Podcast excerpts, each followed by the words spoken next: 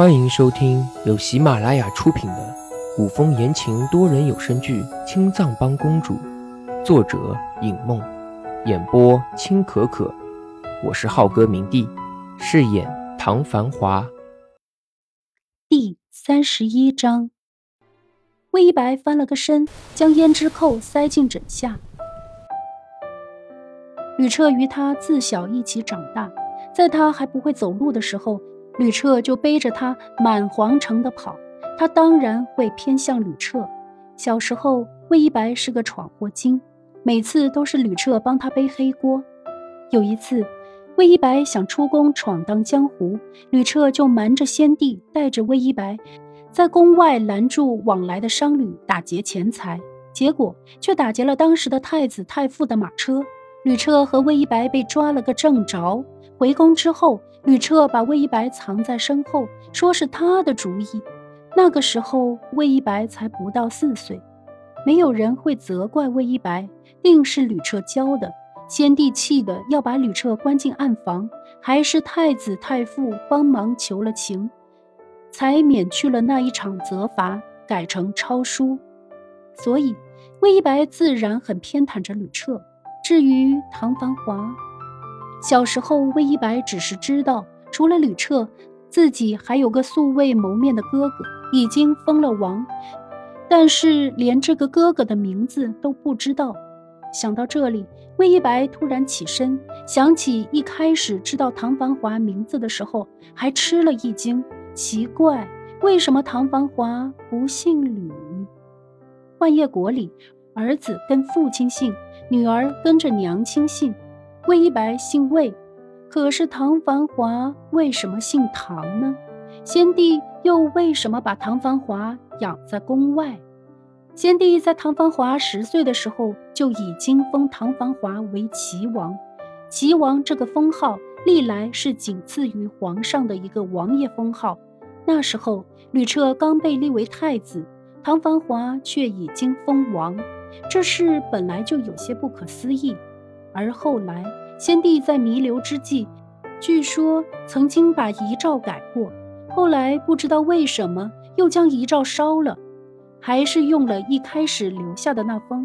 有人猜测，先帝烧毁的那封遗诏是跟齐王有关，所以后来唐繁华突然进宫面圣，才会在朝廷上掀起轩然大波。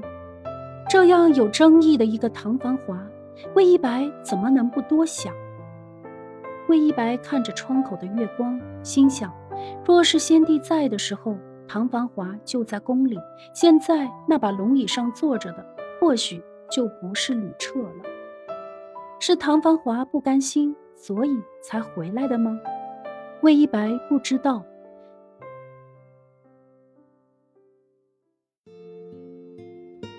直到公主殿的寝宫传来魏一白均匀的呼吸声，唐繁华才睁开一直闭着的眼睛，望着紧扣的宫门，提气纵身，翩然离去。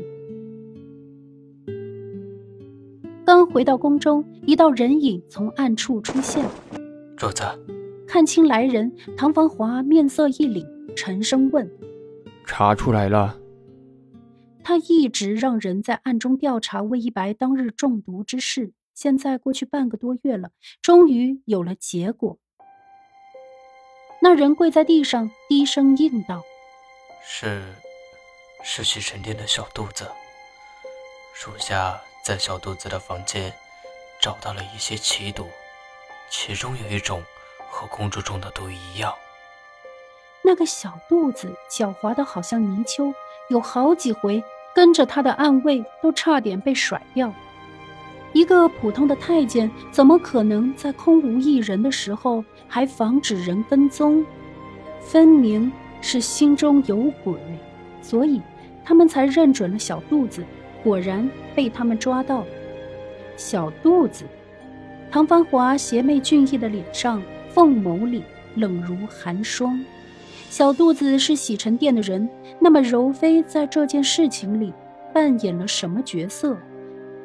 不知情的人还是幕后主使？柔妃从进宫开始就和魏一白不和，一开始是因为魏一白为惠妃抱不平，接二连三的在吕彻宠幸柔妃的时候闯进了宫殿，搅了柔妃的好事。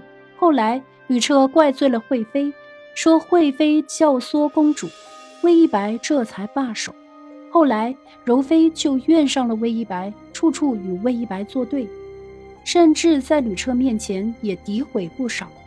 可是吕彻实在宠爱魏一白这个皇妹。对柔妃的告状置若罔闻，所以柔妃因此想要报复魏一白，让小肚子下毒。想起上次魏一白在御花园为难柔妃，回宫之后汤里就被下了毒，所以柔妃的嫌疑的确很大。可是，难道就是因为这点事情，柔妃要害死魏一白？唐繁华不解，如果魏一白死了，宫中定要彻查这件事情。柔妃顶着那么大的风险，就是为了对付一个终究要出嫁的公主。柔妃知道这件事情吗？会不会是小肚子为主子出气，所以后来又给魏一白解了毒？没有任何迟疑，那人将自己知道的事情全盘托出。属下不能确定柔妃知不知道这件事情。属下暗中监视他们足有半月，但是他们从来没有提起这件事情。如果他们在谈话间提起来的话，也不会直到今天才发现毒药的事情。盯紧他们，注意他们还想对谁下手，还有其他的毒药。看样子，宫中那些莫名其妙死亡的案子。需要仔细查查。是。唐繁华挥退来人，等人走后，唐繁华负手而立，站在黑漆漆的宫殿里，没有点灯，可是并不会给唐繁华造成任何困扰。唐繁华在问自己：自己明明已经知道魏一白在怀疑他谋反，他为什么还要帮他查下毒之人呢？是谁说男人心狠了，被魏一白伤了，却还要为他扫清道路上的障碍？夜越来越深，梦里的魏一白先只无意识地缠绕着枕边的胭脂扣，那胭脂扣的穗儿相互纠缠着，如同千丝万缕。